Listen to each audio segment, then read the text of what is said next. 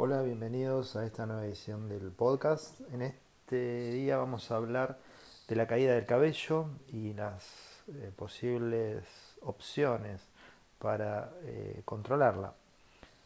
Eh, bueno, hay, que diversas causas que pueden generar la caída del cabello, tanto en hombres como en mujeres, y pueden ser muy diversas. Obviamente, la idea es la consulta y la evaluación en cada caso en particular. Eh, las más comunes son eh, por lejos la alopecia androgenética, que esa es la, pérdida de cabello más común en el hombre, las típicas entradas, la caída de pelo en la coronilla, eh, que paulatinamente se va incrementando en la medida que pasan los años.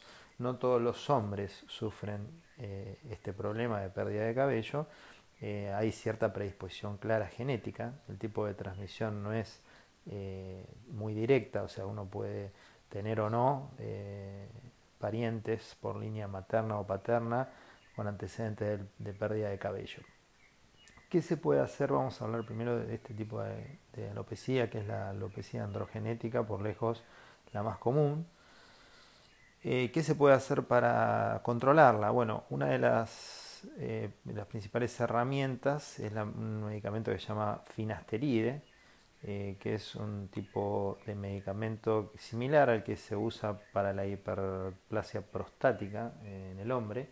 Se vio justamente que los pacientes que eran tratados con finasteride eh, por problemas de hipertrofia prostática eh, tenían este fenómeno que se detenía la pérdida de su cabello, que el cabello se volvía inclusive más tupido, o sea, con mejor calidad, grosor, etcétera y bueno, eso fue tan notorio que se decidió eh, empezar a medicar a los pacientes con pérdida de cabello con esta medicación, el finasteride, a una dosis mucho menor que la que se utiliza para la hipertrofia prostática o sea, la, dosis habitual para la próstata es de 5 miligramos por día y, o más, y por el tema de la pérdida de cabello es de 1 miligramo por día.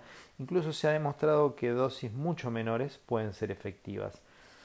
Lo, lo, que debemos advertir es que el tratamiento es permanente con este tipo de medicación, el finasteride, sería un miligramo por día, y después de un tiempo podemos ver algunos cambios en algunos pacientes. Obviamente no todos son respondedores al finasteride, no todos los pacientes, eh, a todos los pacientes les es efectivo, pero podemos decir que es un medicamento muy seguro, eh, es mínima la cantidad, los efectos adversos que tiene, conocidos por lo menos.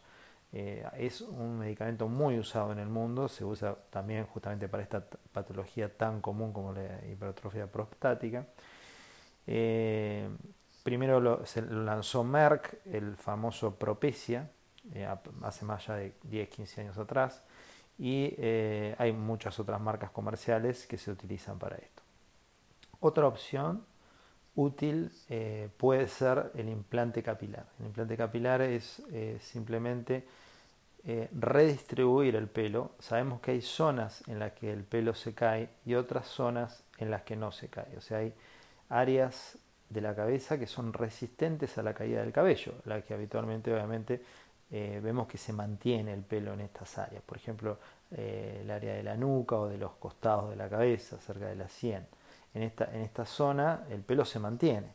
Estos folículos son resistentes a eh, la caída del cabello.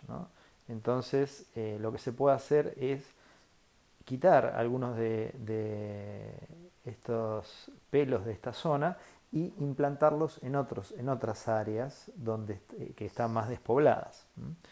Hay ciertos requisitos para poder hacer esto. Primero, que el paciente pueda tolerar el procedimiento.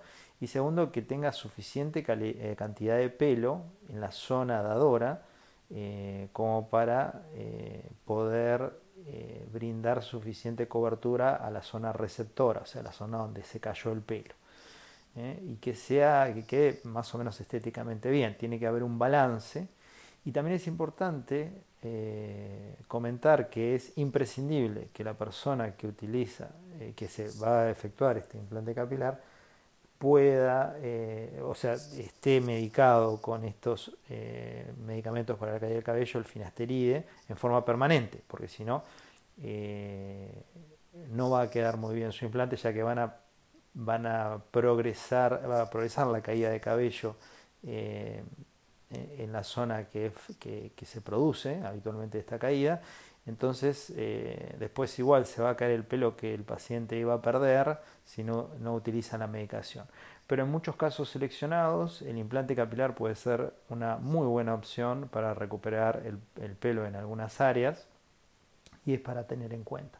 Hay bastantes diferentes técnicas de abordaje, hay sesiones, lo que llaman mega sesiones, donde se hacen eh, implantes de eh, muchísimas unidades foliculares eh, y otras mini sesiones que se pueden hacer también con menor cantidad de unidades foliculares por procedimiento.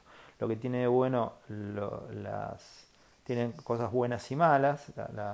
lo que tienen de bueno las mega sesiones es que, bueno, por ahí en un procedimiento se, necesitan menos procedimientos quizás para lograr el objetivo, eh, pero son procedimientos más largos, más tediosos, quizás con un poquito más de riesgo por necesidad de eh, la aplicación de mayores dosis de anestesia local.